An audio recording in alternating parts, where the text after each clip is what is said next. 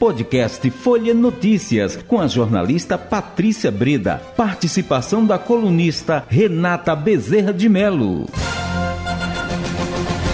Quarta-feira, 31 de agosto de 2022. Começa agora mais uma edição do podcast Folha Notícias, direto da redação integrada Folha de Pernambuco. Sou Patrícia Breda.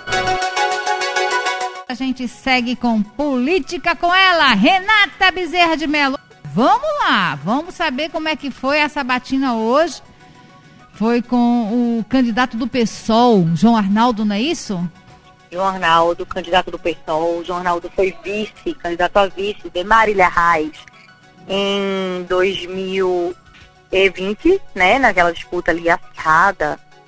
É, contra João Campos, ele era o vice de Marília, tá? Inclusive ele foi questionado por que que dessa vez não ficou ali junto com Marília Reis, né? Uhum. né?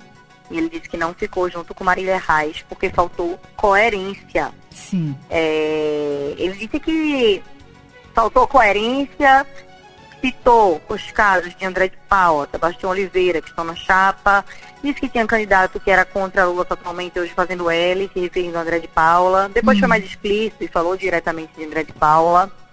É, ele também é, falou ali que faltou coerência de uma forma geral, envolvendo Marília naturalmente, porque disse que o presidente nacional do Solidariedade, Paulinho da Força, foi ali a favor do impeachment, né? Então entrou nessa nessa seara aí, porque de fato Paulinho da Força ele não nega, ele já disse abertamente, inclusive do lado de Marília, no dia que Marília se filiou ao Solidariedade, Patrícia, Paulinho da Força disse, olha, eu não só fui contra Dilma, como é, várias pessoas foram, ela brigou comigo, não, ela brigou comigo e com todo mundo, inclusive com o próprio Lula, e aí ela disse, eu disse a Lula que não tinha condição de votar nela.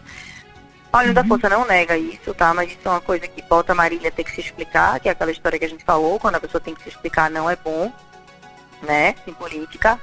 E aí, é, ele falou que André de Paula e Sebastião, que eram pessoas que não se negavam ali a, a segundo ele, ir buscar dinheiro eventualmente do orçamento secreto, ele que esse orçamento secreto ia ser das coisas mais sérias de escândalo que a gente ia ver nos próximos tempos, tem se falado muito desse orçamento secreto nessa eleição, o que é o orçamento secreto são as emendas do relator, porque é secreto, porque tem uma fiscalização menor ali de distribuição, de para onde vai, para onde veio, para quem é destinado, e tem municípios que são municípios, bases, aliadas, de aliados do governo que estão recebendo, tipo Petrolina, de Miguel Coelho, 166 milhões, um exemplo, né? Esse é um número do portal da transparência, enquanto tem cidades menores que não recebem 5 mil reais desse mesmo orçamento. Então, é, quem tem acesso ali ao relator, por exemplo, não precisa nem da base, que Maria Uhum. Reis também aparece na lista dos beneficiados com 3 milhões de reais.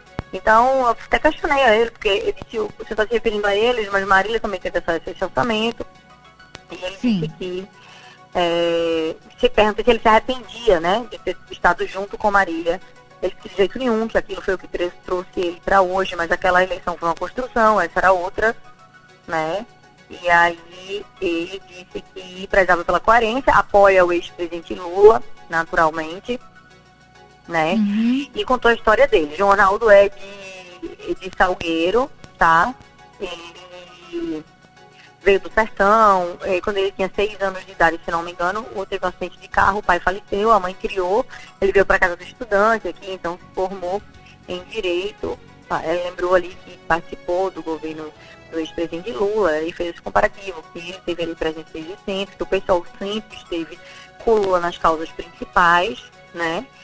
E que é, outras, outros nomes que não estiveram com Lula hoje, por questão de campanha eleitoral, estavam fazendo esse movimento.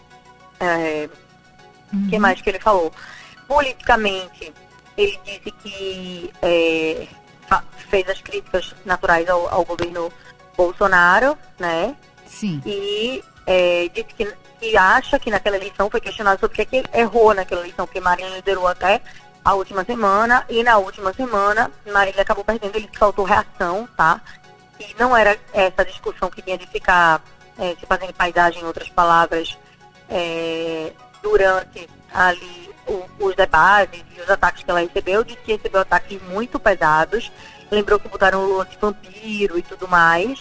Ah, é, ele fez uma recordação aí daquele momento de como o PSB tratou, então fez críticas duras também ao PSB, né? Uhum. É, e aí ele diz que acha que faltou reação, né? Que deve ter sido sim um conselho do marketing da campanha para a Marília continuar usando de leveza e tudo, quando na verdade isso acabou prejudicando é, e impedindo a vitória dela. Então, na visão do Arnaldo foi isso. O João Arnaldo é, tem uma, umas propostas ali é, no sentido de fazer uma escola de formação de professores, porque ele tem no, no programa dele uma a questão de educação, uma, é, uma diretriz que é para um programa especial para educação básica. Ele falou que Pernambuco não tem uma escola de formação de professores. Ele falou é, que é importante também motivar e qualificar esses professores aí, também investir em equipamentos. Né? Ele falou da questão de Fernando de Noronha em relação ao ambientalismo, porque ele disse que é o candidato. Ele usou uma expressão, Patrícia, assim, para dizer que ele é o candidato no meio ambiente. Ele era o único candidato que tinha essa, essa pauta hoje. Uhum né? Falou das questões do meio ambiente, falou de como Noronha tem uma descentralização da economia, dos serviços, de, de pousadas, de tudo que deveria ser aproveitado para que o governo do estado capacitasse, mas que as pessoas só querem sugar Fernando Noronha, que isso é usado como barganha. Por exemplo, quando o governo federal fala que quer levar Fernando Noronha para lá é para ter barganha com o resort, quem vai empreender lá. Ele fez essa crítica, disse que a natureza é mal aproveitada, e a cultura também, e o turismo falou do transporte público, é, que o metrô está sucateado, que ele chamou de um sucateamento programado, né? Que ele lembra que o metrô, metrô, quando ele chegou aqui em 89, ele disse que o metrô era, era uma empresa pública, já é o que, que aconteceu? Que nos últimos anos está é, tá havendo um sucateamento progressivo desse metrô e que se bota a culpa no servidor hoje em dia e que a arrecadação do metrô é uhum. é maior do que o custo mesmo, assim, não se sustenta, então fez essas críticas. Ele disse que era preciso moralizar isso, o governo federal, e, ele, e eleger Lula para ter esse compromisso com Pernambuco, né? Uhum. E garantir que a, que a, a CBTU seja recuperada. Criticou os passivos do PSB, né? É, as obras que ficaram aí inacabadas do PSB e que hoje geram custos para o Estado, Sim. né? E criticou também a questão das OS. Né? Ele disse que só tem uma coisa que é pior que privatização, que ele disse que é a privatização disfarçada, né? Uhum, então ele disse que o, recebe, o enfermeiro que trabalha para a OS recebe menos é. que o salário mínimo, né? Mas a OS cobra do Estado quatro salários mínimos, ele criticou. Né? Então ele disse que vai encerrar os contratos de OS nos primeiros dias, que a saúde não pode ser tratada como mercadoria, foi outro, outro tópico.